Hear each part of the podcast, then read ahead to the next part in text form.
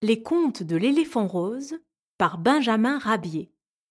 Narration Sonia Humbert. Le modèle de la création.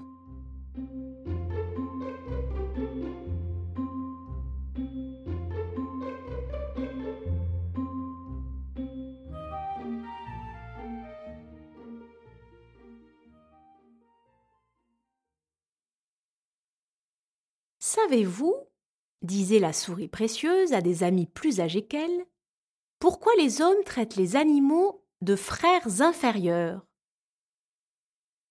C'est parce qu'au lieu de nous élever jusqu'à eux en adoptant leur manière et leur langage, nous nous encroutons dans une abjecte et routinière médiocrité. Les perroquets, par leur langage, les singes, par leurs gestes, sont admis dans l'intérieur des hommes et c'est pourquoi je veux désormais me rapprocher du modèle de la création et parvenir moi aussi jusqu'à son intimité. Et malgré les conseils ironiques de ses congénères, notre petite précieuse se mit en campagne pour conquérir sa place dans la société des hommes. À des animaux qui passaient, elle dit Bonjour mes amis, Savez-vous que le beurre a encore augmenté de cinquante centimes par livre? C'est une folle s'écrièrent les animaux en détalant de toutes leurs pattes. Trouvant un marron enfermé dans sa bogue épineuse, Précieuse dit à une canne qui se promenait par là. Ma chère, donnez-moi donc un coup de main pour ouvrir ce marron. Mais je n'ai pas de main, bête stupide, répondit la canne en colère. À un lapin, qui, s'étant foulé une patte, marchait péniblement, Précieuse, continuant son imitation du modèle de la création, dit avec compassion. Appuyez-vous sur mon bras, mon ami, cela vous aidera à marcher. Grandis d'abord, répondit le lapin, et ensuite on verra. Un matin, rencontrant un hibou, Précieuse lui dit Bonjour, monsieur. Bonsoir, répondit l'oiseau de nuit qui allait se coucher.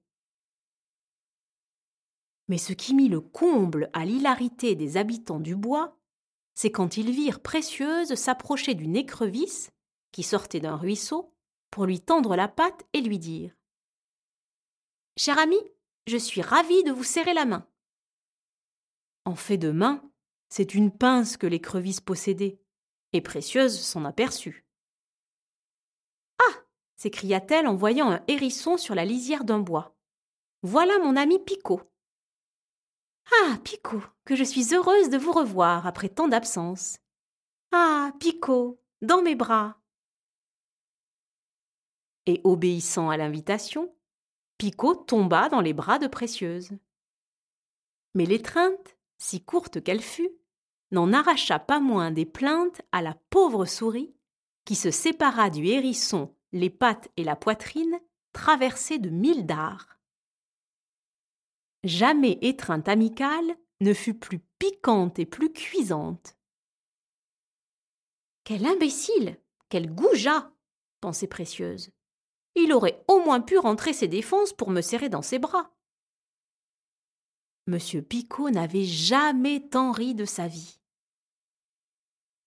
Au détour d'un chemin, Précieuse se trouva nez à nez avec une tortue dénommée Joséphine. Oh, Joséphine, comment allez-vous? lui demanda-t-elle. Toujours tout doucement, répondit la tortue qui ne manquait pas d'esprit d'à propos. Et que faites-vous en ce moment, dame tortue Toujours la même chose, du dix mètres à l'heure. Et elle s'éloigna poursuivant son chemin. Rien à tirer de cette pain-bêche, pensa la souris dépitée. Décidément, tous ces imbéciles ne valent pas la peine qu'on se confie à eux. Jamais ils ne me comprendront. Mais voici venir quelqu'un de bien mauvaise mine, dit-elle, en voyant surgir de sa bauge un blaireau qui s'arrêta raide pour la fixer. Qu'avez-vous donc, espèce d'idiot, à me dévisager de la sorte? Pourquoi me regarder ainsi de travers Pour toute réponse, le blaireau lui allongea un magistral coup de poing qui lui mit un œil au beurre noir. Enfin, dit la souris, une fois seule et dans la contemplation du direct qu'elle venait d'encaisser. En voilà un qui vient d'agir comme un homme. Mais il est tout de même bien mal élevé. Un chant d'ivrogne lui fit tourner la tête. Un homme portant un panier marchait en titubant. Du panier tomba une bouteille qui, bien entendu, se cassa. Le liquide du vin se répandit sur le sol, et la souris qui avait soif y goûta largement. Soudain, ses idées se modifièrent dans leur cours. Comme l'homme, elle se mit à chanter et à marcher de travers sur la route. Enfin s'écria Précieuse en pleine joie. Je sens que je m'approche de l'homme. Encore un pas à faire et. Une automobile qui passait par là ne lui donna pas le temps d'achever sa phrase.